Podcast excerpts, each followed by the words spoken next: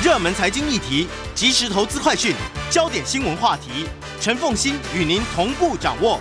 欢迎收听《财经起床号》。Hello，欢迎大家来到九八新闻台财经起床号节目现场，我是陈凤欣。回到今天的每周选书早起读书，为大家介绍的是脸谱出版社所出版的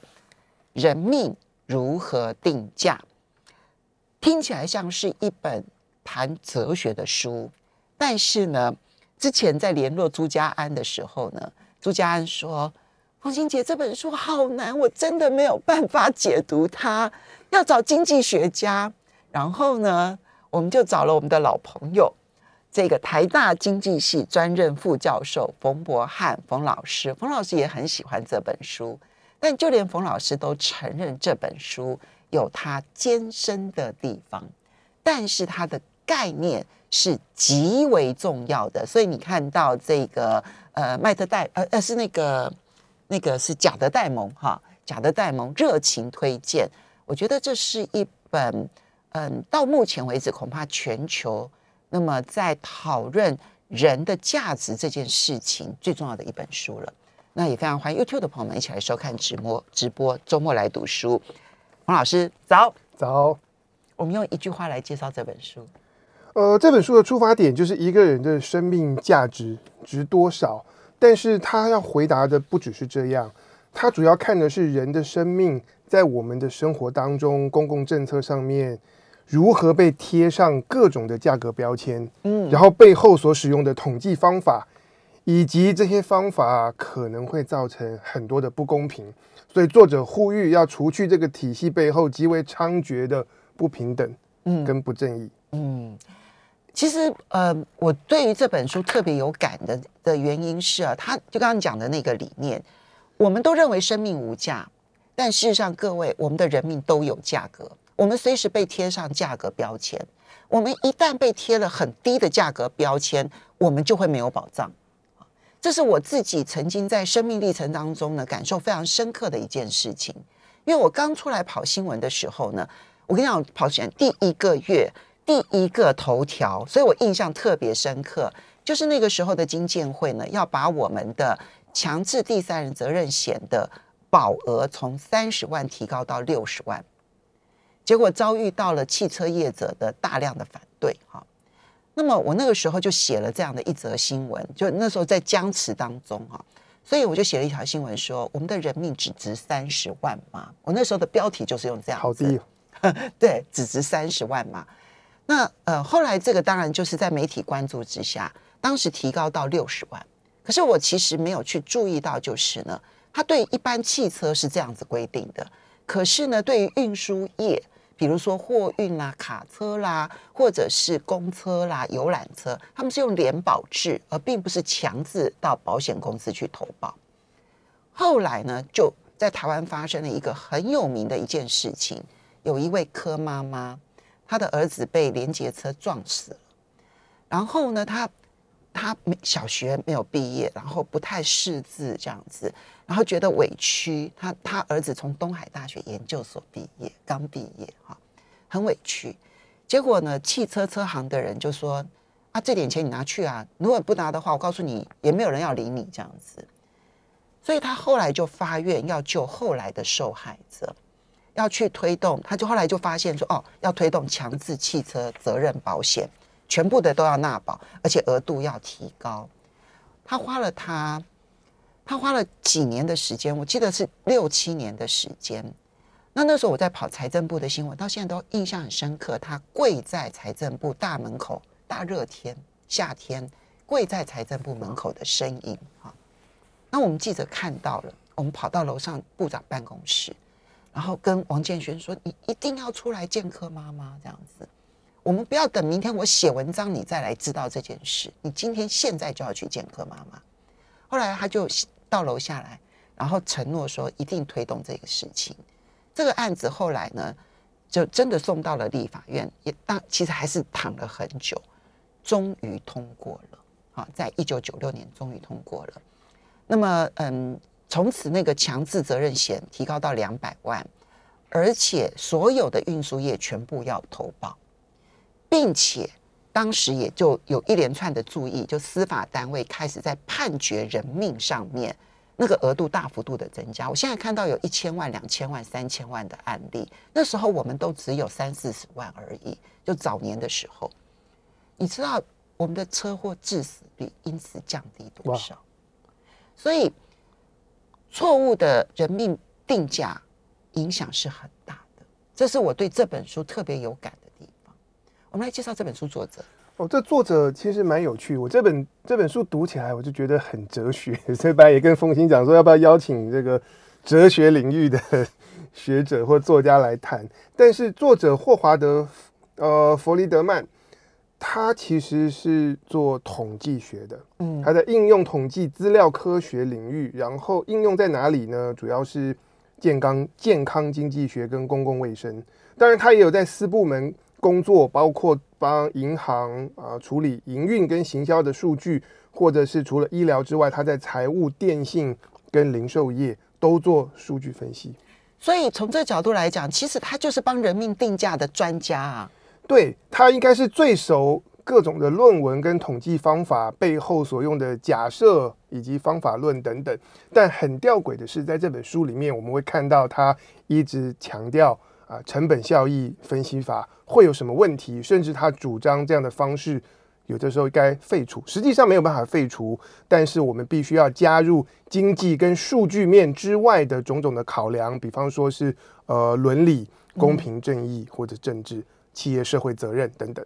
所以两个重点，第一个是呢，人命如果被错误定价的话，人没有保障。他是一个专门帮人命定价的科学家，啊，数据嘛，对不对？统计嘛，他要提醒大家，所有这一些计算方法都有极大的缺陷，所以我们不可以把这些人命定价视为科学的，不要以为这一些是科学的。他自己是投入这个工作，他告诉他这不科学，对不对？对，主要是在这些统计方法的背后，需要加上非常大量的假设，而这假设怎么设，其实有很很大任意的这个空间空间。这等一下我们会谈到。好，我们就从其中的一个例子来看哦。嗯，他第二个很重要的观念，他告诉你说，你我们以为既然生命无价，应该人人平等。他告诉你，在定价的时候，每个人都是不平等的。我们举一个这个全球都很熟悉的一个例子：九一一。二零零一年的时候，九月十一号的这一个九一一的这个这个这个恐怖攻击啊，当然祸首应该是宾拉登，哈盖德组织。但是呢，在美国，如果这些受害者他们都去打官司，然后去控告航空公司，因为航空公司没有做好安检嘛，或者是控告机场，那么或者是控告世贸大楼，因为世贸大楼其实它的建筑物其实有它的缺陷，哦，那会赔不完。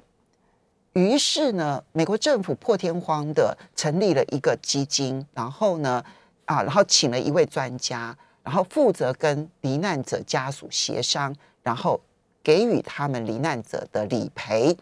而这个理赔呢，他百分之九十七的罹难者家属都接受了，但是结果是人命从二十五万到七百多万，差了三十倍。为什么会有那么大的差距？对，有的人得到赔偿是二十五万美金，然后最高有人得到赔偿是七百万美金。当初当初负责制定这套规则的人叫费恩伯格，然后他用的计算方式非常非常的复杂。第一个是每个人有一个基本款是二十五万，然后再来呢，考量到你在原本生活中你有多少人是需要靠你抚养的经济损失，经济，这时候你有没有家属，嗯，就就带来很大的影响了。那第三个呢，他来看说，诶，如果你没有遇到这个意外，然后继续活到活到老，那你还可以赚多少钱？嗯这时候每一个人的工作或他原本的财富或在社会上的地位就发生效果了。比方说，一个无业的人，嗯那他没有收入，所以他就没有额外的补偿。你讲无业，你可能会觉得说啊，他怎么会搭飞机？譬如说小孩子，对，譬如说他只有十七岁，或者是呢，其实其实不止，因为那时候不只是飞机上的人罹难，还有在那个世贸大楼楼的人。所以什么样的人，各行各业都有。对，没错，对对对，然后然后如果你是一个面包师傅或者是一个企业家，那因为你的年薪不同，那得到的赔偿差距可以到三十倍。嗯，所以从这里面你就会发现，他们其实，在同一个事故当中罹难了，但是在这个事故当中罹难的人，其实每一个人的生命价格是不等值的。对，其实在这次的这个赔偿事件之后，主事的费恩伯格他也有一些反省，他觉得说，我们政府用纳税人的钱提供的赔偿，还是应该要回到说，呃，每一个人的生命是等值的。嗯这样来做，所以后来的美国政府其他的赔偿案有做一些检讨跟改变。嗯，当然啦，其实它也有另外一个不公平，就是过去美国从来没有因为这样的恐怖攻击而赔偿受害者。比如说后来在波士顿发生的那一个马拉松的那个大爆炸案，其实美国也没有成立基金去赔偿那里面的受害者。九一一这个事件呢，因为太瞩目了，大家就觉得我们应该赔偿。然后第二个原因是，其实某种程度，美国政府也是为了要去救航空公司，是因为怕航空公司赔不完啊。那可是我们讲说，听起来应该是公平的吧，冯老师，就是说，如果说今天一个人罹难了，然后我们活着的人，本来因为这一个罹难的人，假设他的收入很高，我们过着很好的生活。因为他罹难了，我们就会沦落于穷苦。难道不应该补偿我因为他的经济损失而得到的损失吗？这有什么不对呢？这个我觉得就是一个哲学问题了。然后，然后我觉得补偿经济损失有一个，这这当中有一个成分其实是保险。但是如果是用纳税人的钱来出，然后为什么，比方说一个面包师傅或者是一个一一家企业老板，他们上升所得到的政府赔偿会出现这么大的这个差距。当然，他提到的还有一个最严重的，就是在美国，因为种族跟性别的差别，而收入是不平等的。然后，家庭主妇是没有收入的，可是家庭主妇对家庭的经济贡献其实是可以估算得出来的。这些都会因为这样子而被低估他们的价格。对这个部分的效果，其实我觉得这本书给我一个很大的震撼。是这种来自收入的不平等的效果，其实会透过其他的保险或者是法律判决等等扩散出去。嗯，那举例来讲，他有提到说一些呃民事诉讼，嗯，比方说谁生命财产受到侵害，因此因此这个告别人，然后对方需要赔偿。那他说这个法律的在美国的这些民事诉讼的判决最后。怎么要赔多少，常常会取决于受害者或家属他们的收入。我们稍微休息一下，差别就非常大。欢迎大家回到九八新闻台财经起床号节目现场，我是陈凤欣。在我们现场的是台大经济系专任副教授冯博翰冯老师，也非常欢迎 YouTube 的朋友们一起来收看直播。那么我们今天为大家介绍是脸谱出版社所出版的《人命如何定价》。好，那么嗯，这个在我其实我们很多的定价方式啊，在很多的特殊的情况之下，会更戏剧性的表达出来。刚刚提到的是九一一，那么美国的民事的这个司法体系当中呢，其实它有的民事赔偿啊，使用的其实就是用经济损失，其实是占了很大的比重。台湾现在的司法判决其实也跟美国的这一套司法判决越来越像这样子哈。那么，所以嗯。造成的经济损失变成了非常的重要，可是作者就提出来，他就发生了很多因此而很荒谬的现象。对，呃，作者提到一一个论点啊，让我印象深刻的是，比方说很多的企业他们推出产品，然后需要重视这个产品的安全性，免得消费者在使用的时候伤到自己或甚至失去生命。那当然，如果万一出事，那可能企业就需要赔偿消费者。那我以前在美国生活，大家很常见的方式就是该赔多少，我们就上法院，然后去透过法律体系去解决。但结果呢，从实证上面来看，这个法官或者是陪审团的判决啊，出了事要赔多少钱，常常是跟受害人他们的这个薪资、所得跟社会地位是相关的。嗯，那如果这个受害者他是一个流浪汉，或者是他是穷人、低收入的，甚至于如果是老人，对他可能呃得到的赔偿是很少，但是如果受害者是这个有钱的，第一个他们可能也可以找到比较好的律师，他们可以投入更多的资源在诉讼，最后得到的赔偿会比较多。他这里面举了一个例子，我觉得真的不可思议。他说其中有一个案例哦，就是嗯，这个嗯这个死者哈，他因为嗯生病哈，然后呢卧床，然后呢，所以呢，法院判决说完全不用赔一块钱。对，因为这个死者原本是他家人的负担，就是他没有他没有生活能力，没有生产能力，但家人还要出很多的钱去照顾他。也就是法院认定这个人的生命价值是负值，负值就会有出现这么荒谬的一个状况。，对，但是我们刚才谈到的例子，就会发现说，哎，这些民事判决的结果其实会取决于受害者他的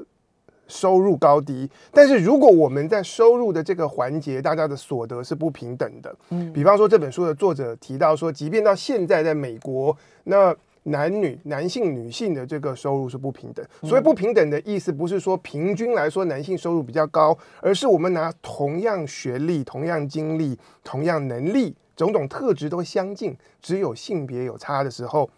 大家是同工不同酬。嗯那另外一个差异更大的是种族，如果是以黑人跟白人比的话，同样背景的学经历的这个黑人的这个年薪就是比白人少了百分之二十五。那如果在在这个收入的这个环节有不平等跟歧视，那么就透过这个呃法院判决民事、刑事的这些案子的这些判决，这个不平等就扩散到了法律的体系。嗯，所以这个不平等会因为在人命价格标签上面由收入来决定价格的时候，它的不平等就扩散到我们的生命的这个所有的价值了。对，这个机制是我原本没有注意到的。嗯，这也是我过去没有想过的哈。那么，那我们这样子是不是把每一个人公平的定价就解决问题了呢？哈，那么这边我们就来看啊，就人命怎么定价这件事情，它在政策上面所产生的影响。其实作者他有进一步来说明，其实美国的监管机关哦，还有企业，确实是用人命等价的方式来做决策的。啊，所以看起来好像有点科学哦，就是他们都会分析成本效益。那么成就是我到底为了要防止这件事情发生，我要负担多大的成本？比如说汽车公司，我的安全带要不要付？好，那这安全带付上了之后呢，我增加的成本是多少？然后呢，我可以因此减少多少人的伤亡？你要注意哦，减少伤亡，这时候你就必须要去算，我因此节省下来的成的的成本是多少，对，就要算效益了，对不对？对对对那就是替人民定价了。好，所以看起来好像呃，美国的环保署啦，或者是什么交通单位啦，然后或者是监管单位啦，他们都是用人命等价的方式来计算成本效益。但作者这时候就要告诉你，这就是他最专业的地方，他就要告诉你说，no，这是不科学的，里面充满陷阱。对，他乍看之下很科学，但是里面充满了各种的假设。那先看成本效益分析，比方说汽车要不要，汽车公司要不要投入更多的钱，让车子更安全，减少呃撞车的时候会出事，造成伤亡等等。那这一类的事情其实遇到几个问题啊。第一个问题是。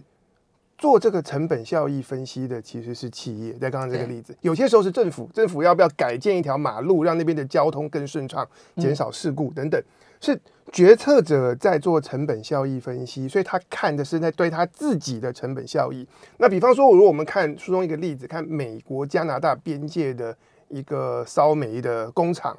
那这时候加拿大人的人命价值要不要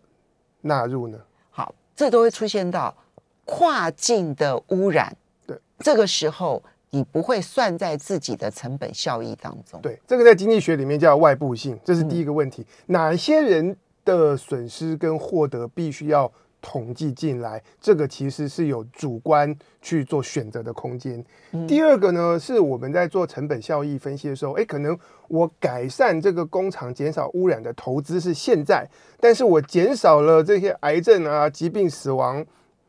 是未来，所以我们需要把现在的德语师跟未来的德语师放在一起计算，那这就涉及到做折现。折现呢，其实是一个不是很能够让一般人立即可以懂的一个词。就折现其实就是跟复利刚好是相反的概念。可是呢，折现在于去人命定价这件事情上面扮演了非常重要的角色。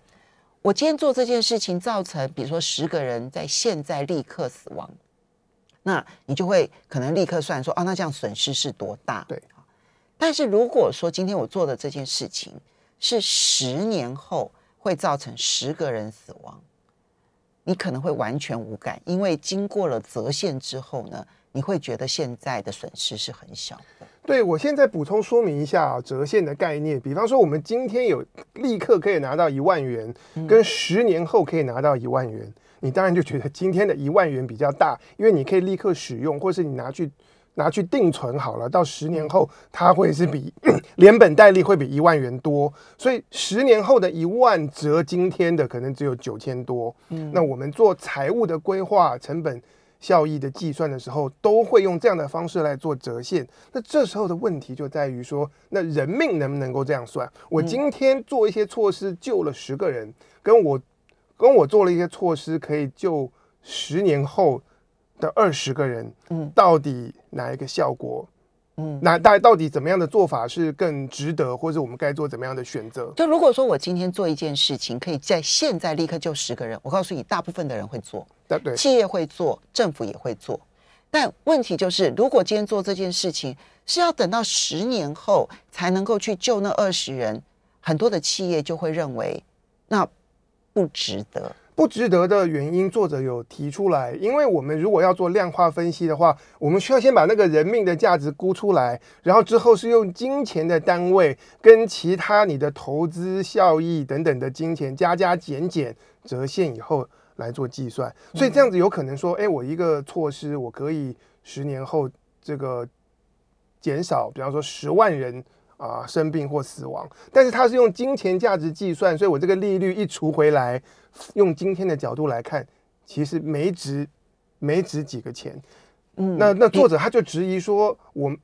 就是说，我们金钱这件事情，因为大家可以存，可以投资，我们用折现的方式来计算是合理的，但是人命呢？能能够这样做吗？所以作者是鼓吹我们在计算的时候，需要把这两种东西，虽然都是量化，用金钱的价值来计算，可是一个要折现，一个不能够折现，才能够更平等的来看待今天的一个生命跟未来的一个生命。对他这里面，所以就提到了为什么很多的企业短视尽力，就是呢，可能十年前就做了错误的决定。然后导致于呢，现在的问题从尤其是从污染的角度来讲，更是如此。一旦时间是拉长了之后呢，那么未来发生的损失，现在的人就会觉得不值得投资，因为我现在投资假设一万块钱，然后可以去换得未来可能很多人的伤亡减少，而那个价格可能假设是五万元，我们就会觉得说。哦，那现在的一万元，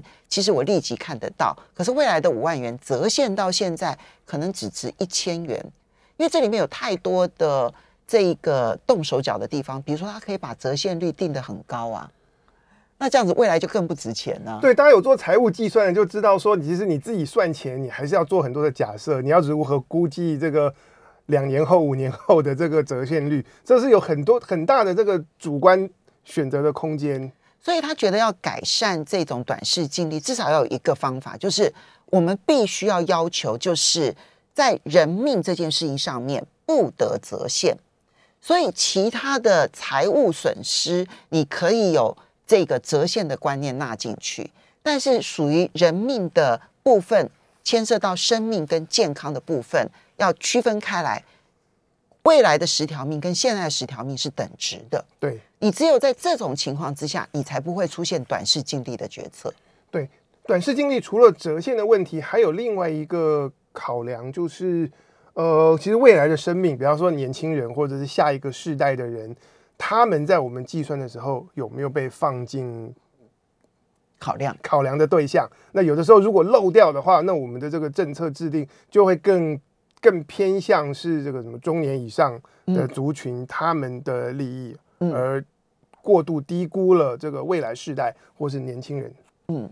甚至于呢，你知道，就是说，如果说啊，呃，那因为这里面呢，他提到了企业游说的力量是非常大的，所以呢，很多在做决策的时候呢，就会发现企业游说呢，它就会对于决策政府的决策也产生重大的影响。我们大家可以举一个例子哦，你知道，在美国曾经发生一个案例，就是那么这个香烟公司啊，嗯香烟公司呢去做了一个研究，委托研究说啊，这个抽烟对于政府财政的影响，结果吓死人了。马上回来节目现场。欢迎大家回到九八新闻台财经起床号节目现场，我是陈凤欣。在我们现场的是台大经济系专任副教授冯博翰冯老师，也非常欢迎 YouTube 的朋友们一起来收看直播。好，每周选书早起读书为大家介绍的这本书呢，是这个脸谱出版社所出版的《人命如何定价》。好，那么嗯，在这本书里头，其实他提到了一个很荒谬的案例，当然讲的是游说的案例啊，就提到说呢，在美国有一家香烟公司呢，他邀请了一个这个单位呢去评估，就是呢抽烟这件事情对于政府财政的影响。好，好，你注意哦，他只有看对政府的财政影响哦。结果呢，影响出来的结果，就调查出来的结果说，抽烟这件事情对于政府财政是正面的。换句话说，他等于是假设那些抽烟的人的生命价值是负值，他完全不去计算这些生命因此呃呃提早死亡所造成的负面效应，他完全没有去计算，他也没有去计算说这件事情造成的医疗成本的增加等，他都不去计算，他只正去计算说，因为香烟抽香抽烟会有烟税，所以呢政府的税收会增加，然后呢他可能会提早死亡。那他既然提早死亡了，你就可以减少养老给付了。他得出了这么荒谬的一个结论了之后，就引起了轩然大波。他说：“这就是我们误以为成本效益是科学这件事情所带来的荒谬性，里面太多荒谬，以至于我们从找寻着荒谬的这条路，而以为它是科学的，就带来很多荒谬的结果。嗯，这就是我们现在要看待这件事情的一个问题。好，所以。”政府的决策又应该怎么去看待生命这件事情？还是很复杂。作者的主张，他觉得那个每个人的生命应该是平等，所以他觉得一切应该要回到最基本的，就是人人的生命是等价。所以从政府政策角度出发的话，如果是赔偿或者是这个价值计算，要用相等的方式。虽然在执行上面，呃，很困难。对，嗯、那你觉得我们的解决方案是什么呢？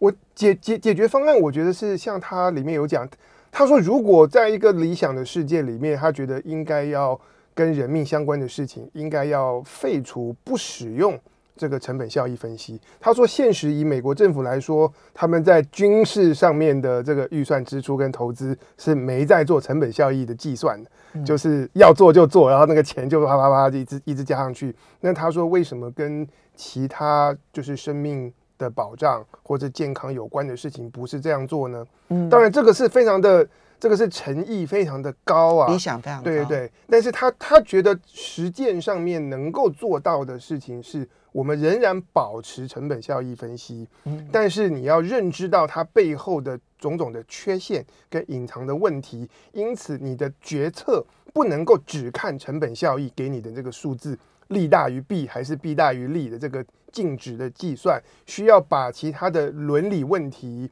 然后公平正义的问题，在政治上面造成的风险，或者是企业社会责任或你的企业形象这些难以量化的东西，一起加总在一起做综合的判断。不过他也提醒了我，就说我们有时候在看一些决策的时候啊，其实当然都会委托经济学家可能做一些成本效益分析。对。那大部分的成本效益分析，我们看完了之后就觉得，啊，因为那里面他们就是用模型嘛，哈对。他们就说投入模型，然后模型得出来的结论是什么，我们就觉得它很科学化，但是我们没有能力去细细的判断所谓的模型当中如何为这一个无价的东西去定价。对，我觉得刚提到成本效益分析，它里面还还有一个例子给我印象非常深刻啊，就是从企业说要不要投资更多钱来强化职场的工作环境的安全或产品的安全。他说，如果你的这个工作的员工或者是你的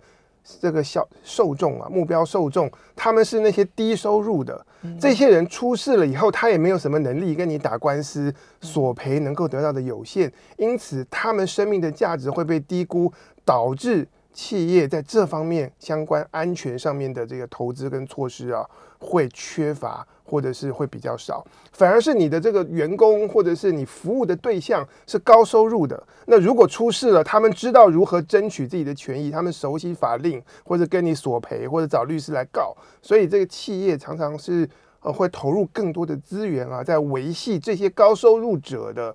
工作安全或者是这个产产品的安全等等。所以我觉得有点讽刺的是啊，其实他越是对于低收入的人，他越需要知道这一些讯息，对然后才有可能为自己有生之年得到更多的保障。但是偏偏就是可能这一批低收入的人，他们相对而言缺乏了理解这个概念的能力，或者执行这个概念的能力，而没办法给自己争取更多的保障。对，然后这作者他其实讲到统计学方法，还有在谈另外一件事情啊，就是因为我们刚刚讲成本效益，其实是针对如何做决策。可是这个人命的估价呢，常见几种方法，大家做问卷，或者是从现有职场上的薪资来反推，就是说，诶，如果这个工作是比较危险的，会造成你的这个呃生命安全受的这个风险会增加，在这样的情况之下，必须要多付你多少钱，让你接受更危险的工作，或者是你愿意付多少钱，让你避开这个危险。他说，常常我们现在对人命估价的统计是从这里来的。那这套逻辑啊，大家听起来觉得